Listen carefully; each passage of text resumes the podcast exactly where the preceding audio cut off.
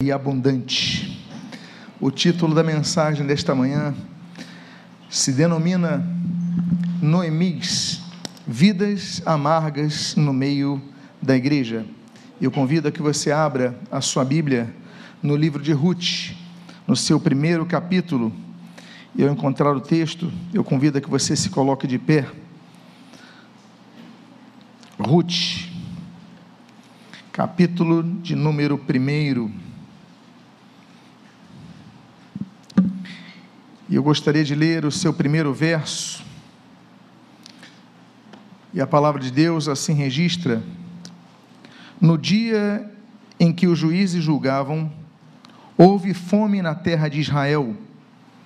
E um homem de Belém de Judá foi morar por algum tempo na terra de Moabe, com a sua mulher e os seus dois filhos. Oremos. Pai amado, Deus bendito, lemos a tua santa e preciosa palavra e pedimos, Deus, fala conosco nesta noite, nessa manhã. Abençoa nossa vida, fortalece a nossa fé, dá-nos a tua direção. E o que nós pedimos, nós fazemos agradecidos em nome de Jesus. Amém e amém. Podem tomar os seus assentos. No dia que os juízes julgavam, homens levantados por Deus, houve fome na terra de Israel. A fome alcança a todos, sejam eles incrédulos, sejam eles crentes, sejam eles pessoas firmadas no Senhor, sejam eles pessoas distantes do Senhor. Aqueles que moram, até mesmo, como diz o texto, eles moravam em Belém, até aqueles que moram em Belém, eles passam por fome. A Bíblia diz que a chuva cai sobre os justos e os injustos assim como a peste cai a todos, a fome, a guerra, as pandemias, as dificuldades. Neste caso, nós vemos o texto dizendo que havia uma família que morava na é, simbólica, na expressiva uh, para nós hoje, Belém, aquela época, uma pequena aldeia, apenas uma pequena aldeia de Efraim. E aí nós temos então um processo de juízo de Deus sobre aquela terra. Deus estabelece o seu juízo em qualquer contexto. Ah, mas eu vou me abrigar na igreja, porque não existe juízo na igreja. A Bíblia diz em 1 Pedro capítulo 4, versículo 17, que o juízo começa pela casa de Deus. Haverá um tempo, como diz Mateus capítulo 25, que se separará o joio do trigo, mas está falando que todos estão naquela mesma seara. E muitos confundem, porque não sabem, mas o juízo vem para todos. A Bíblia fala no livro de Levítico, por exemplo, que a fome viria sobre o povo de Israel se eles não abandonassem a idolatria. Em 1 Reis capítulo 17, a Bíblia fala de Elias que vai até Acabe assim que ele se casa com Jezabel e fala: Olha vai vir fome sobre essa terra, a terra do povo de Deus, vai vir fome, e essa fome vai durar três anos, e isso acontece. No livro de 2 Reis, capítulo número 8, nós vemos o sucessor de Elias, o Eliseu, ele vai até aquela mulher de Sunem e fala: olha, vai vir fome sobre a terra, e ali a fome seria de sete anos. O juízo vem, o juízo vem para os que estão fora da igreja, o juízo vem para os que estão dentro da igreja. A rebelde Judá, Deus levantou Jeremias, o profeta de Anatote, para ali profetizar: vai vir fome sobre Judá. A Bíblia fala, levanta o profeta Joel, no capítulo 1, quando ele fala depois de uma peste de quatro tipos de gafanhotos: o cortador, o migrador, o destruidor e o devorador. Viria fome sobre a terra. A peste veio sobre o povo de Israel, e ali Deus então levanta esse homem. O fato é, meus amados irmãos, que nós devemos estar sempre firmes. O Senhor foi cantado aqui há poucos minutos atrás. Que não importam as circunstâncias que nós vivamos, não importa, não importam as tempestades que sobrevenham sobre, que venham sobre nós, mas nós devemos permanecer firmes.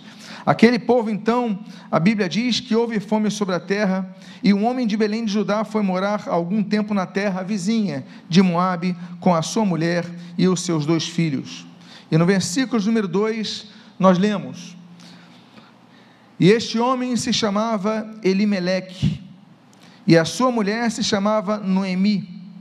Os seus filhos se chamavam Malom e Quilion.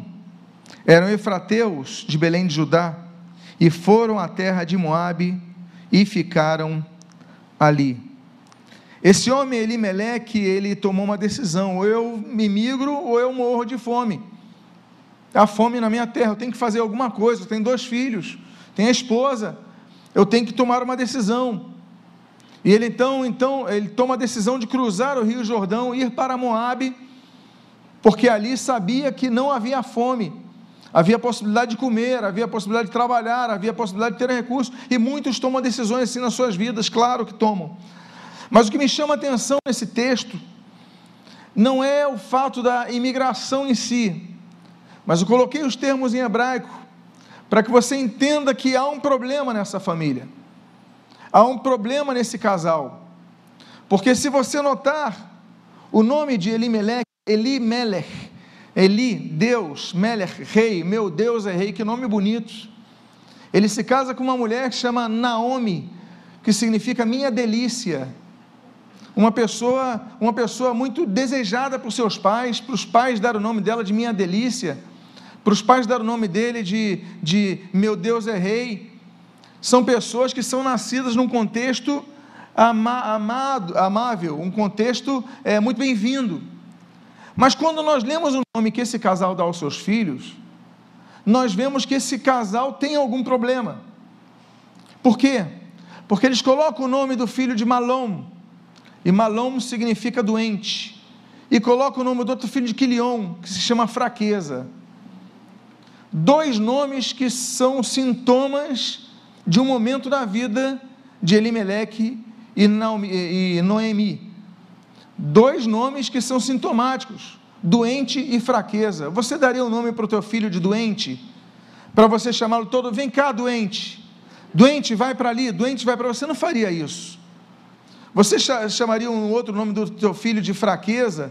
Ou fraqueza, vem para aqui, ou fraqueza, vem para aqui, ou fraco, vem aqui. Você não faria isso. Não sabemos, e aqui só podemos elocubrar, que o nascimento dessas crianças estão dentro de um contexto de doença.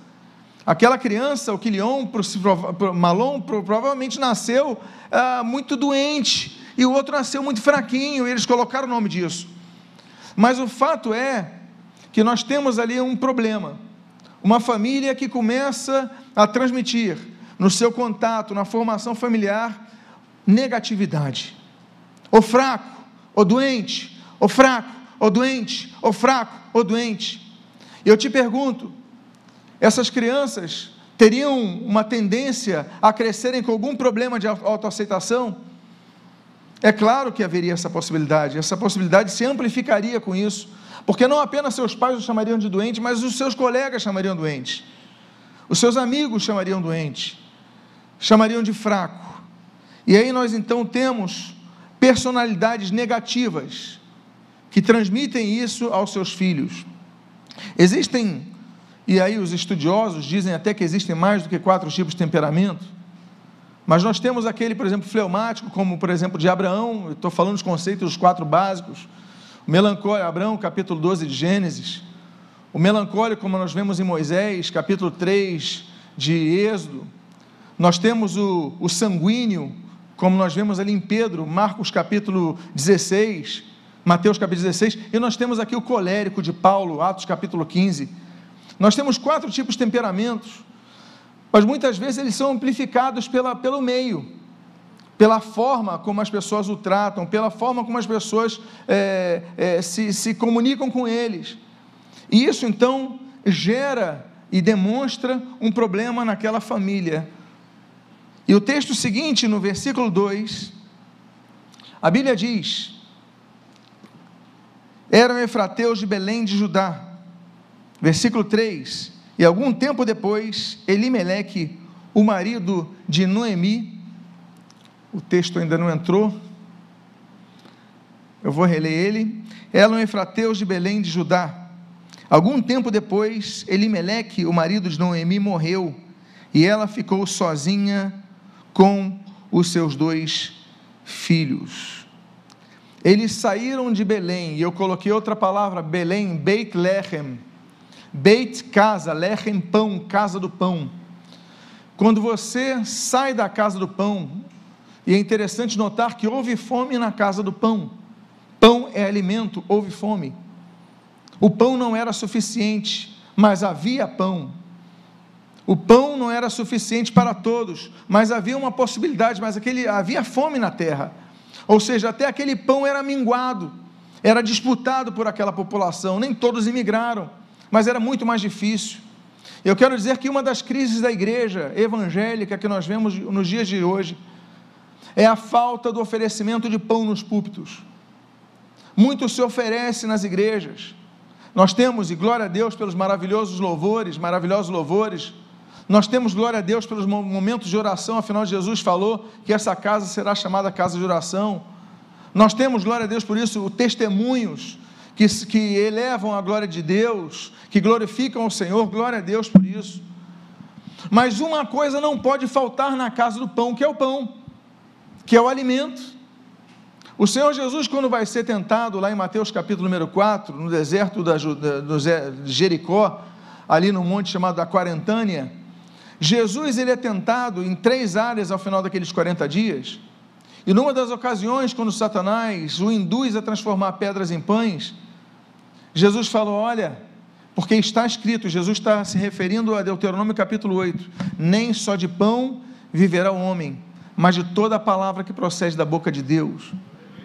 A igreja tem que pregar o pão, nós temos que ensinar a palavra de Deus.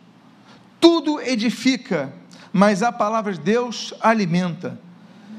E quando nós falamos que tudo edifica, o louvor edifica, quando o louvor é feito com base na palavra de Deus, porque até nisso nós temos que comentar que nem todos os louvores são pautados na palavra de Deus, nem todos os louvores edificam, são vazios. Então nós temos que ter sempre muito cuidado com a nossa vida, cuidado com o que nós pregamos, para que o povo seja alimentado. Eles saem de Belém, casa do pão, porque não havia pão. Muitos estão saindo de igrejas porque não são alimentados nas suas igrejas. Chegam nos púlpitos e é apenas conversa, papo furado e, e expressão de, do seu ego, do ego de pregadores. Não pode ser assim, a Bíblia tem que ser pregada. A Bíblia diz então que essa mulher, esse homem, eles imigram, mas acontece uma tragédia. O texto diz nesse versículo 3 que você está lendo em tela: algum tempo depois, Elimeleque, o marido de Noemi, morreu. Eles tomam uma decisão de ir para uma terra estranha, mas naquela terra ele morre. A fome, a peste, a dificuldade, a pandemia, a morte. Um dia vamos vencer a morte a morte, a Bíblia diz que é o último inimigo a ser vencido.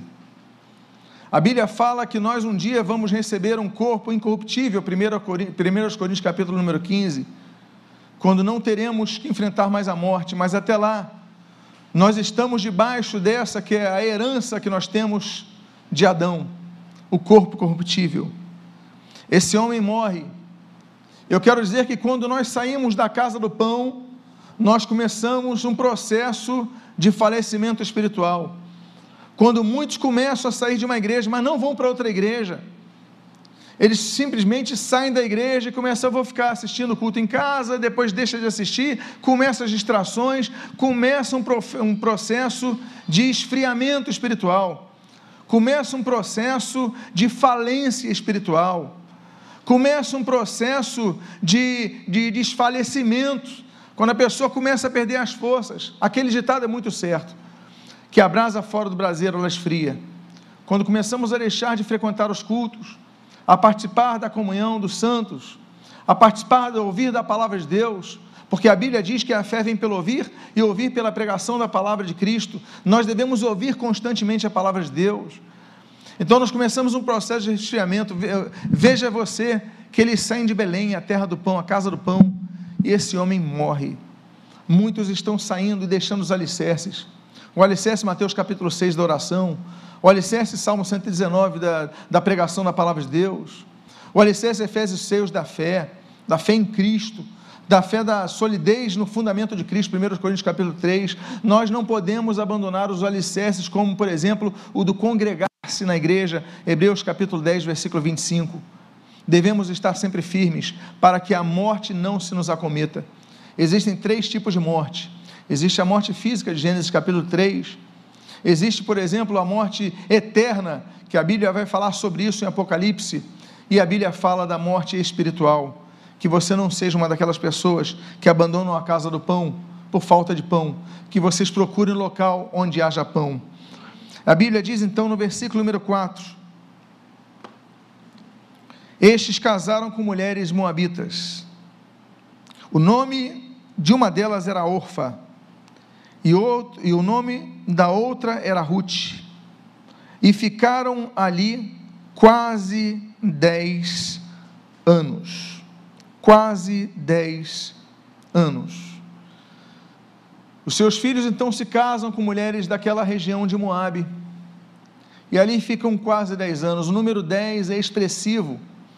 É o número de fácil memorização. Nós não podemos nos esquecer das coisas são número 10, porque é fácil apenas abrir as duas mãos, nós temos ali os dez dedos para memorizar cada uma das, das coisas. Nós temos, por exemplo, a promessa de Deus a Ló em Gênesis capítulo 18, que ainda que houvesse dez justos, ele não traria o juízo naquela cidade de Sodoma, ele seguraria. A Bíblia fala, por exemplo, das dez pragas no Egito, nos capítulos 7 ao 10 de Êxodo. Nós temos dez pragas, podiam ter nove, podiam ter onze, Deus mandou dez. Ali no Monte Sinai, Êxodo capítulo número 20, Moisés recebe uma tábua, duas tábuas, e naquelas tábuas haviam quantos mandamentos? Dez mandamentos. Agora, se eu te perguntar quantos são os mandamentos da lei mosaica, você não vai responder dez, porque são 613. Mas por que nós falamos dez mandamentos, não falamos 613 mandamentos de Moisés? Porque Deus só entregou dez mandamentos ali naquele monte. Eram os mandamentos que eram base dos 613. Por quê? Fácil memorização a Bíblia diz ali em 1 Samuel, capítulo número 17, quando Jessé manda Davi, o oitavo de seus filhos, levar comida para os seus, os seus irmãos que estavam no exército, a Bíblia diz que ele leva dez pães. O dez é um número muito expressivo para que nós não nos esquecemos das coisas básicas. Aquele Davi não podia esquecer de cada um de seus irmãos. Eram sete, mas ele leva dez pães. Dois números expressivos. A Bíblia fala em Mateus capítulo 25, por exemplo, da parábola das dez virgens que deviam se guardar para aquele noivo. A Bíblia fala em Lucas capítulo 17 sobre aqueles dez leprosos que são curados. O dez, então, é um número expressivo, eles ficam naquela região por dez anos, cerca de dez anos. Ou seja, há um tempo determinado para todas as coisas debaixo do céu, como diz Eclesiastes capítulo 3. Há um tempo determinado. Eles passam por uma situação uns 10 anos distante de sua casa, Noemi, eh, Malom e Quilion, mas são 10 anos que Deus permite que passem, não sabemos quanto tempo Deus permitirá que nós passemos por algumas circunstâncias. O importante é que estejamos firmados nele. Sejam um ano, sejam dois anos, sejam dez anos, sejam quarenta anos que Deus permitiu a Israel peregrinar pelo deserto.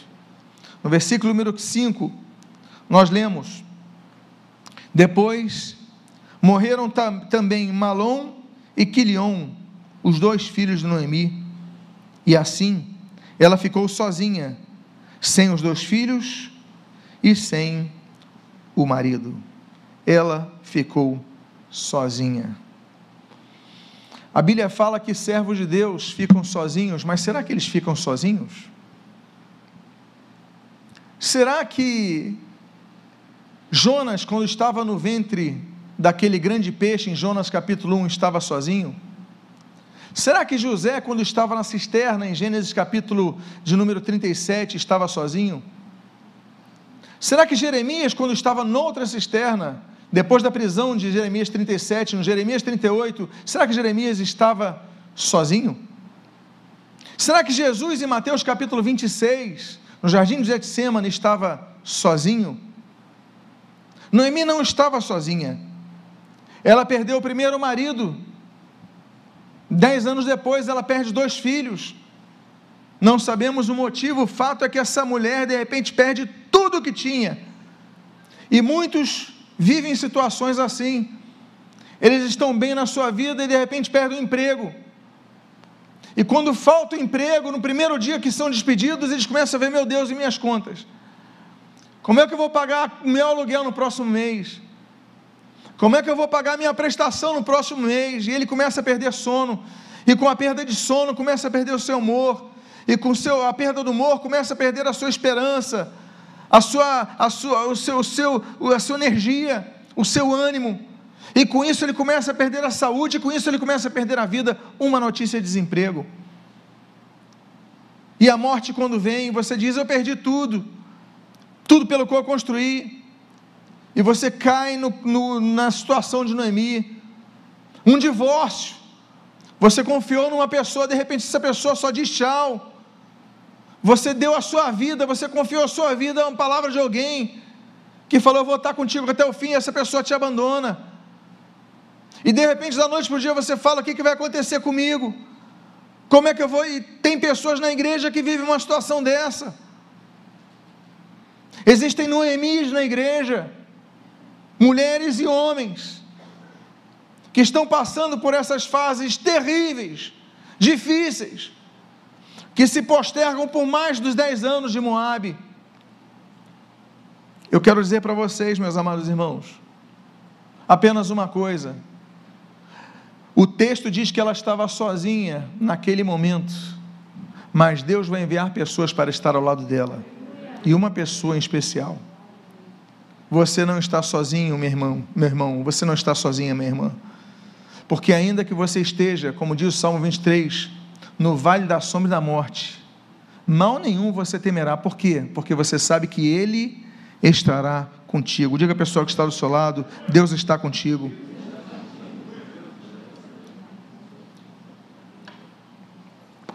No versículo número 6, a Bíblia diz: Então Noemi voltou da terra de Moabe com as suas noras, porque ainda em Moabe ouviu que o Senhor havia se lembrado do seu povo, dando-lhe alimentos. Dez anos se passaram, e uma decisão essa mulher tinha que voltar a tomar. Dez anos atrás, ela tinha tomado a decisão de sair de Belém, porque havia fome.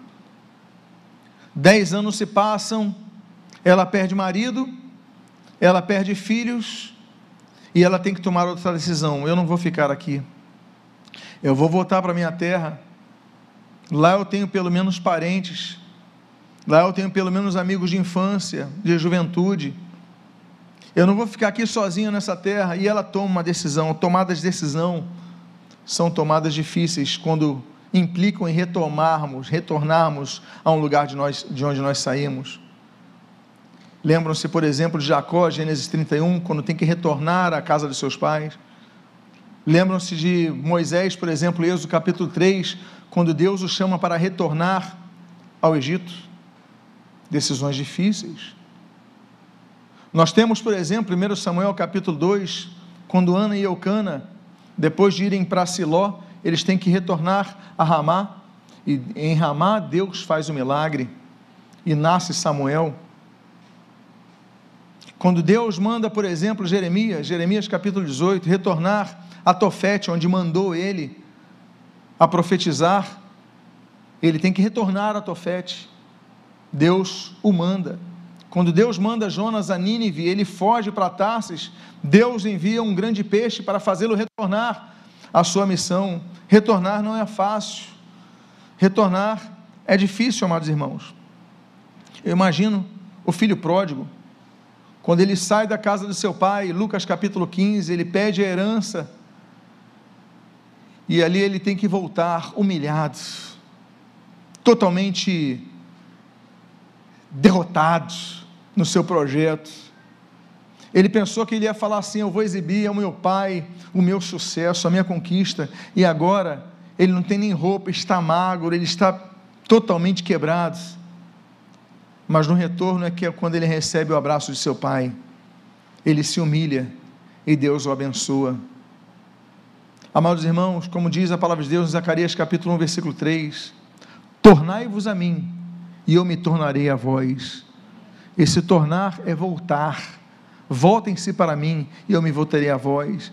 Há momentos de nossas vidas que nós temos que tomar a decisão de voltar. Há coisas que foram mal resolvidas no passado e aí então, a Bíblia diz no versículo número 7, na sua primeira parte: Assim, ela saiu do lugar onde havia morado. Ela saiu do lugar onde havia morado. Ela tomou a decisão: eu vou sair. Tomada de decisões são necessárias a todos nós cristãos. A Bíblia diz, Êxodo capítulo 32, Moisés, quem é do Senhor, vem até mim, mas vocês se decidam. Josué capítulo 24, o sucessor de Moisés, ele diz: Olha, escolhei hoje a quem servais, eu e a minha casa serviremos ao Senhor. 1 Reis capítulo 18, Elias diz: até quando cocheareis entre dois caminhos? Se Deus é o Senhor, seguiu. Se Baal, seguiu. Sigam quem vocês quiserem. Façam o que vocês quiserem, mas se decidam. Vocês não podem cochear entre dois caminhos. Não podem ficar indecisos. Vocês estão na casa do Senhor, então sirvam ao Senhor. Vocês se dizem cristãos, então sejam luz do mundo. É o que o Senhor Jesus ensina, o que o Senhor Jesus fala. Por isso que a decisão quando ele vai encerrando ali aquele, aquele sermão do monte, aquele monte Eremos, próximo a Cafarnaum, próximo a Tábiga, Jesus fala: olha, entrai pela porta estreita, largue a porta que vai dar para a perdição, estreito é o caminho para a salvação, mas nós temos que decidir. Ela decidiu, Noemi decidiu. E a Bíblia diz no versículo 7, aí são vários textos, versículo 7, no final dele até o início do 8, versículo 9 ao 12 e o 13, diz assim, no texto que eu vou aqui pontuar, está em tela. E as duas noras estavam com ela. Enquanto caminhavam, voltando para a terra de Judá, Noemi disse às suas noras: Vão agora e voltem, cada uma para a casa de sua mãe. Elas, porém, começaram a chorar alto e lhe disseram: Não, nós iremos com a senhora para junto do seu povo. Mas Noemi disse: Voltem, minhas filhas, porque vocês iriam comigo? Vocês acham que eu ainda tenho filhos no meu ventre para que se casem com vocês? Voltem, minhas filhas, vão embora, porque sou velha demais para ter marido. E no versículo 13, no final dele, diz: A minha amargura é maior do que a de vocês, porque o Senhor descarregou a sua mão contra mim. A minha amargura é maior que de vocês. Amados irmãos, muitos de nós somos pessimistas e vivemos fases assim, todos nós. Passamos por momentos que nós não conseguimos enxergar a mão de Deus que vai à frente de nós. Não conseguimos enxergar. Moisés, Êxodo capítulo 3, foi pessimista quando Deus falou para ele ir até, por exemplo, Faraó. O livro de Números, nós temos relatos dos 12 espias sendo 10 pessimistas. Olha, vão devorar a gente, acabar com a gente. Por quê? Porque eles veem o que os seus olhos mostram, os fatos que os seus olhos mostram. Nínive foi vista com pessimismo por Jonas no capítulo 1. Jeremias, grande parte do seu ministério é um ministério pessimista.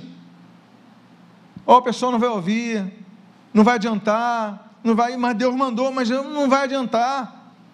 E ele chora, e ele não tem muitas vezes esperança, mas ele fala, ele obedece.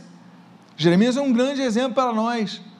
O fato é que essa mulher Noemi estava pessimista. Veja você, ela sai da sua terra por fome e o marido morre. Depois de 10 anos numa terra estrangeira, os dois filhos morrem. Ela quer voltar, mas ela perdeu a alegria. Há muitas pessoas que perdem a alegria. Nós devemos fazer como Davi. orando ao Senhor naquele salmo: Senhor, restaure em mim a alegria da salvação. E ela fala então: voltem para as suas mães. Tanto Orfa como Ruth tinham mães. Não eram mulheres que estavam ali com Noemi porque não tinham outra opção de convívio. Elas tinham mães, pelo menos mães, provavelmente outros parentes. Mas as pessoas pessimistas, quando nós andamos com pessoas pessimistas, elas procuram desanimar as nossas boas decisões, as decisões que nós tomamos. E elas então falou: olha, se isola mais, se isola, eu vou me isolar mais, eu vou sozinha. E aí no versículo 14, nós lemos: então de novo chorar em alta voz, e Orfa, com um beijo, se despediu de sua sogra. Porém, Ruth se apegou a ela. Que história linda que nós temos aqui. Que história maravilhosa. Há momentos que Deus nos manda, por causa da postura de fé, sairmos de onde nós estamos. Gênesis 12, Abraão, sai da tua terra e da tua parentela, vai para a terra que eu te mostrarei. Gênesis 19, sai de Sodoma, é hora de sair. 1 Reis 19, Elias, sai da caverna. Ezequiel, capítulo 3, Ezequiel, sai e vai para o vale onde eu falarei contigo, sai da tua. É quando ele fala, por exemplo, ali em Ezequiel 2 também, ponte em pé e falarei contigo. Muitos momentos Deus espera de nós que nós saiamos da nossa zona de conforto. Mas muitas vezes, quando nós estamos decididos a isso, vem a prova final de fé. Não vão, eu não vou dar filho para vocês, vocês não vão ter futuro comigo, vai ser pior vocês estarem comigo. Noemi tinha uma visão muito negativa e ela estava inundando Orfa e Ruth dessa negatividade, a ponto que a Bíblia diz: Orfa então sucumbe e com um beijo se despede de sua sogra. Mas o texto diz: Porém, Ruth se apegou a ela. Seguir Jesus exige que nós percamos, muitas vezes, a estabilidade que nós temos percamos amizades por seguir Jesus. Muitos perdem possibilidades de um relacionamento estável por seguirem Jesus, de um casamento, de uma possibilidade de um casamento por seguirem Jesus, de um melhor emprego por seguirem Jesus. Muitas vezes a própria vida por seguirem a Jesus e a história da igreja está recheada daquela relação de mártires que morreram por amor a Cristo. Mas Ruth nos ensina que há pessoas que estão dispostas a irem até o fim. E a Bíblia diz no versículo número 15: Então Noemi disse: Veja, a sua cunhada voltou para o seu povo e para os seus deuses. Vá você também com ela. A sua cunhada voltou para o seu povo e para onde? para os seus deuses. Foi só ver a palavra de desânimo que isso daí desencadeou um processo de desestruturação completa em órfã. Há pessoas que, quando andam com pessoas negativas, elas saem da igreja felizes, saem da igreja com fé, saem da igreja alicerçadas, saem da igreja bem, bem eh, certas do que querem, Aí chega uma pessoa que começa a desanimar, isso não vai dar certo. Ó, oh, fulano desviou, Beltrano desviou, o outro não conseguiu, o outro morreu, começa a desanimar a sua fé e daqui a pouco você anda com uma pessoa pessimista na fé, você está seguindo outros deuses. Você tem que selecionar as suas amizades. A Bíblia ensina isso. Você tem que selecionar as pessoas com as quais você anda. Tem que ter muito cuidado com o que entra no teu ouvido. A Bíblia diz: então a sua cunhada voltou para o seu povo, seus deuses. Mas só que olha só a infelicidade de Noemi. Essa mulher que era do povo de Deus, ela diz: vá você, Ruth, também com ela, faz o mesmo. São os maus conselheiros. Os maus conselheiros, Êxodo 32, fizeram com que o povo ele fiz, colocasse um bezerro de ouro ao sopé do monte Sinai. Nós temos Aitofel, tio de Davi, mau conselheiro, vai aconselhar Absalão e depois comete suicídio. 1 Crônicas 17. Segundo Crônicas 22, Atália, má conselheira. A Bíblia diz que nós devemos evitar nos assentarmos na roda dos escarnecedores. Junto a maus conselheiros, devemos sair de perto deles, porque muitos acabam desanimando em suas vidas quando começam a andar, dar muito ouvido a eles. Una-se à brasa, una-se ao povo de Deus, fortaleça-se na palavra, ouça a palavra de Deus, ouça a pregação da palavra de Deus, estude, ore, viva uma vida com aqueles que buscam ao Senhor para você se fortalecer, porque companheiro sou de todos aqueles que te temem e te amam. Nós devemos buscar os bons conselheiros, porque, como diz o apóstolo Paulo, os maus conselhos corrompem os bons costumes. Meus amados irmãos, a própria Noemi, ela representa pessoas dentro da igreja, da terra de Judá. Há pessoas dentro da igreja que estão dando maus conselhos para você. Ou você acha que somente fora da igreja pessoas são usadas por Satanás? Lembrem-se que no grupo intimíssimo de Jesus, quando Jesus estava no ambiente circunscrito aos seus discípulos, Jesus fala para Pedro: sai de retro o que? Satanás. Era o grupo íntimo era um grupo próximo, era um grupo que estava junto, não era multidão. E ali estava Satanás tentando fazer com que aquele, aquele o projeto de Deus não fosse à frente. Meus amados irmãos, mas nós lemos a postura de fé. Então quero dizer para você, cuidado com o que você ouve fora da igreja e cuidado com o que você ouve dentro da igreja. Até mesmo pastores podem dar maus conselhos. Pedro, discípulo, chamado por Jesus, deu mau conselho. Até pastores, até lideranças podem dar maus conselhos. Firma-te na palavra. É por isso que eu gosto tanto naquele texto dos Bereanos de Atos capítulo 17, que Paulo estava pregando e eles iam na palavra conferir se o que estava sendo pregado de fato era assim. Agora, o versículo 16, ele nos mostra a resposta e a postura de Ruth. A Bíblia diz: Porém, Ruth respondeu: Não insista para que eu a deixe, nem me obrigue a não segui-la, porque aonde quer que você for, eu irei, e onde quer que pousar, ali pousarei eu.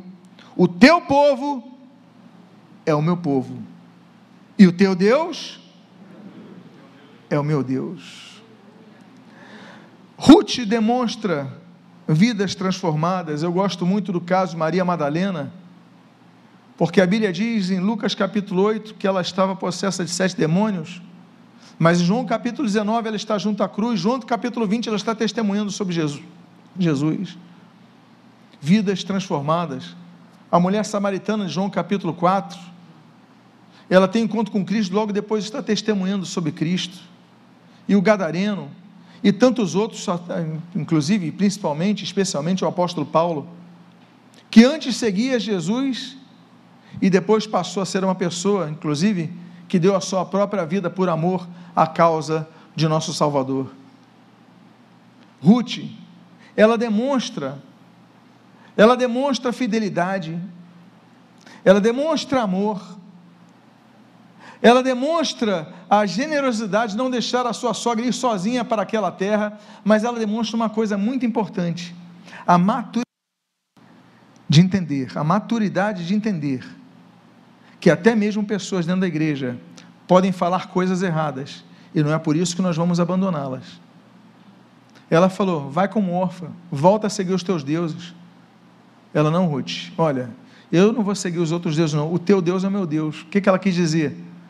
Que apesar do que você falou, você continua tendo Deus verdadeiro. Você está numa fase difícil, você está nervosa, você está cansada, você falou uma, uma, me permita a expressão, uma bobagem. Mas você, você continua tendo teu Deus. Há fases que nós estamos cansados, que nós falamos coisas muitas vezes impensadas, que saem de nosso fígado e nos arrependemos disso. Mas a Ruth entende. A Ruth não. Você só não estava numa boa hora quando você falou isso. Você continua com Deus e o teu Deus vai ser o meu Deus. Olha que coisa linda em Ruth. Que grande mulher que nós temos em Ruth. E a Bíblia diz então no versículo 19: Então ambas se foram até que chegaram a Belém. E aconteceu que ao chegarem ali, toda a cidade se comoveu por causa delas. E elas e as mulheres perguntavam: Essa não é a Noemi? Meus amados irmãos,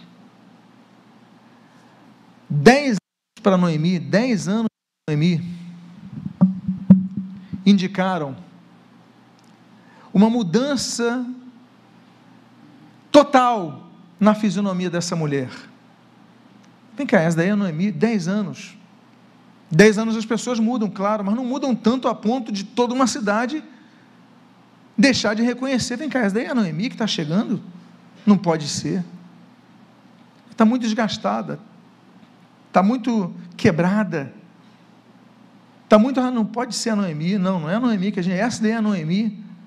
Meus amados irmãos, nem sempre à volta nós vamos ter a recepção que nós gostaríamos de ter. Mas o importante é que nós voltemos ela chegou a Belém. O que, que significa isso? Que é importante que você volte à igreja. Ah, mas como é que vão me receber? Eu já não vou ser o mesmo. Eu cantava, eu tocava, eu evangelizava, agora eu me desviei, eu fraquejei, eu mudei, eu saí da casa do pão. E muitos têm vergonha de voltar à casa do Senhor. Eu quero dizer para você: volta para a casa do teu pai.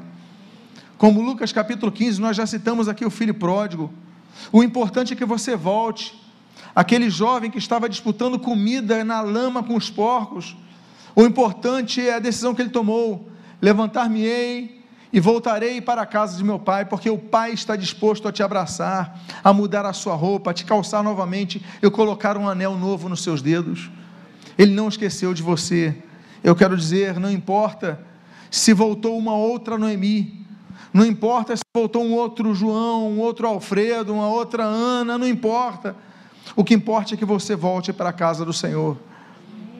E a Bíblia diz no versículo número 20 e no versículo número 21: Porém, ela lhes dizia: Não me chamem de Noemi. Vocês lembram o que significa Noemi? Minha delícia. Não me chamem de Noemi, mas de Mara, porque o Todo-Poderoso me deu muita amargura. Eu coloquei o termo em hebraico ali, porque Mara significa amargura me chama de Mara, porque o Todo-Poderoso me deu amargura. Quando saí daqui eu era plena, mas o Senhor me fez voltar vazia. Por que então querem me chamar de Noemi? Se o Senhor deu testemunho contra mim, o Todo-Poderoso me afligiu. Pessoas pessimistas, quando não são curadas, elas continuam a perder grandes oportunidades na vida. Seja mais otimista. Entenda que existem fases novas que Deus está permitindo que você viva. E deixe aquele pessimismo passado, viva algo novo. Ela viu a recepção das pessoas, ela viu o rosto das pessoas. E as pessoas estranhando essa daí, a Noemi, ela sentiu o ambiente. Que as pessoas estavam ela falando, não sou mais Noemi, não, não sou mais minha delícia, não. Eu tinha vigor quando saí, agora eu sou amarga, me chamem de Mara. Noemi se entrega. Noemi volta à casa do pão, a Belém. Muitos voltam à igreja. Mas voltam à igreja por quê? Porque tem fome, tem saudade de algo, mas não querem ser transformadas. É momento de você voltar, mas não é para você voltar e dizer, eu agora sou Mara. É dizer, meu nome é Noemi. Eu tenho algo de bom sim. Eu sofri na minha vida. Eu sofri com o desemprego desestabilidade emocional, divórcio, doença. Eu passei por dificuldades, mas eu estou voltando sim, porque tem esperança nessa casa. É a casa do pão, é a casa de vida, é a casa de renovação. Então mude a sua cabeça, porque muitas vezes o diabo quer, mesmo dentro da igreja, te ancorar, te encarcerar. Há pessoas dentro da igreja que estão encarceradas Há pessoas dentro da igreja que estão acorrentadas ao passado. Quando Jesus falou: Olha, se eu vos libertar, verdadeiramente sereis livres. Jesus prometeu em João capítulo 10 vida em abundância. Então não se chama de Mara. Você não é Mara. Passou por dificuldades? Passou. Passou por amarguras? Passou. Mas você é Noemi. Diga à pessoa que está do seu lado: Você não é Mara, você é Noemi.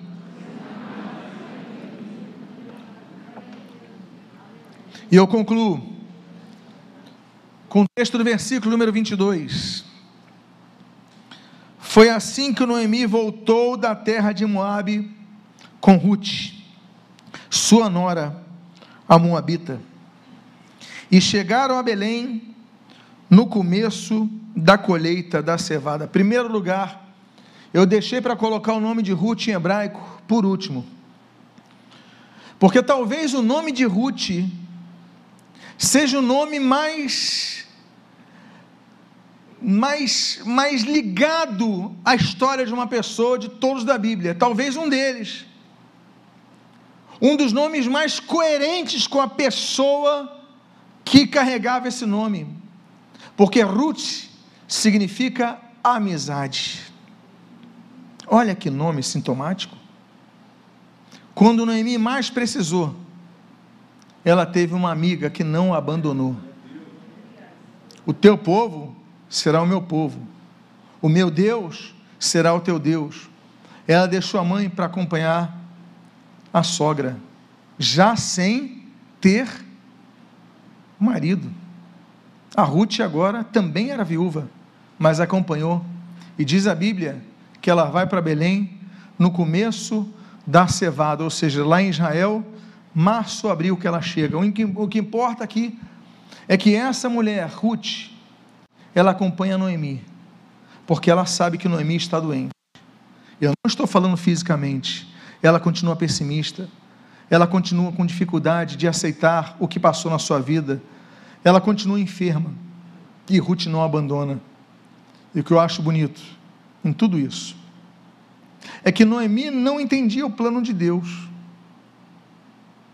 Mas Deus tinha um plano tão grande em Ruth deixar a sua terra Moabe para ir até Belém, que nota bene, Ruth vai se casar, vai ter um filho chamado Obed, Obed se casa, vai ter um filho chamado Jessé, Jessé se casa e vai ter um filho chamado Davi, que nasce em Belém.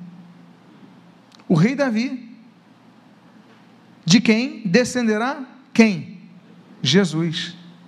Ou seja, Jesus é descendente de Ruth, que se casa em Belém, porque decide acompanhar a sua sogra que estava adoentada.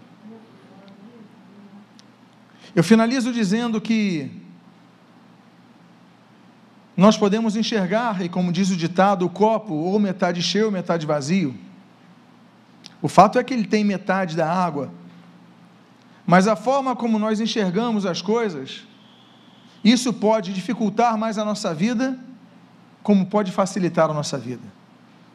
Eu quero convidar a você aqui, por favor, fique de pé, que eu quero fazer uma oração a você, que ainda não está curado, que ainda não está curada, de situações difíceis de seu passado. Eu sei que há pessoas aqui, e você que puder fechar os seus olhos, eu convido que assim você o faça assim como você que está ouvindo essa mensagem na internet. Há pessoas nesse momento que estão ouvindo essa mensagem e que não estão curadas das decepções do passado.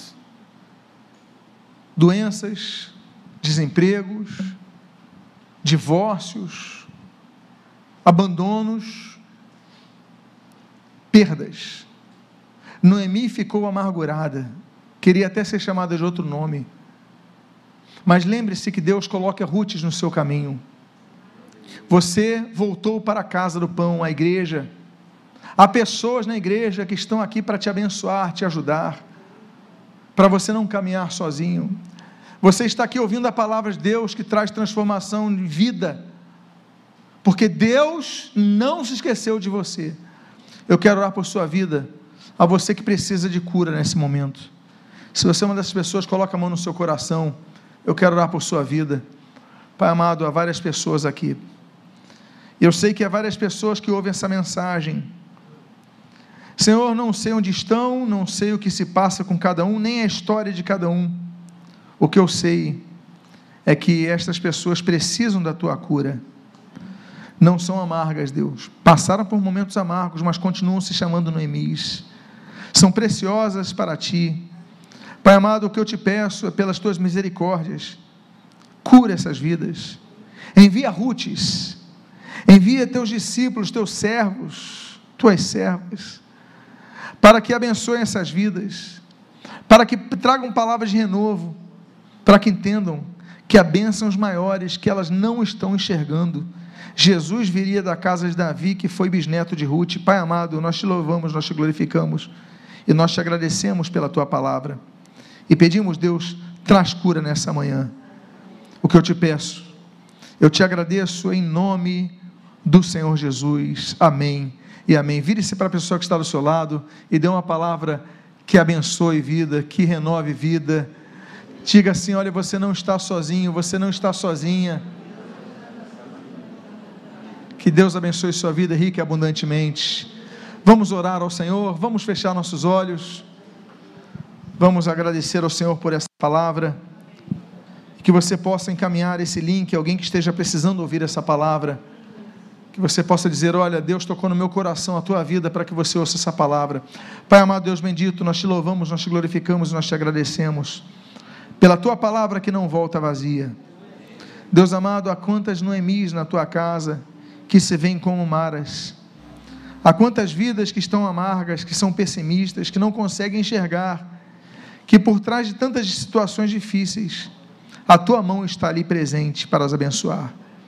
Eu peço, Deus, que em nome do Senhor Jesus, sejas com cada uma dessas vidas, com teu toque restaurador aquele toque de Jesus que restaura, que traz cura, que traz alegria, que traz vida. Deus restaura a alegria da salvação, restaura a esperança, restaura a fé. Abençoa as nossas vidas. E que, Senhor, nesse momento, cada vida que saia aqui deste local, cada vida que ouviu esta mensagem, saia deste momento renovada em Ti e dizendo: Eu vou mudar minha postura porque tens enviado Rutes na minha vida, pessoas para me abençoar.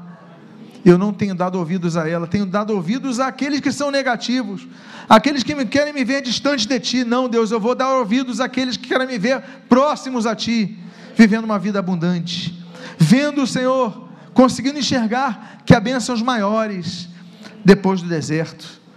São as tuas bênçãos que nós jogamos sobre nós, pedindo, Pai, que nos abençoes, nos guardes e que tenhas misericórdia de nós e nos cures. E o que nós pedimos, nós fazemos agradecidos em nome de Jesus. Amém e amém.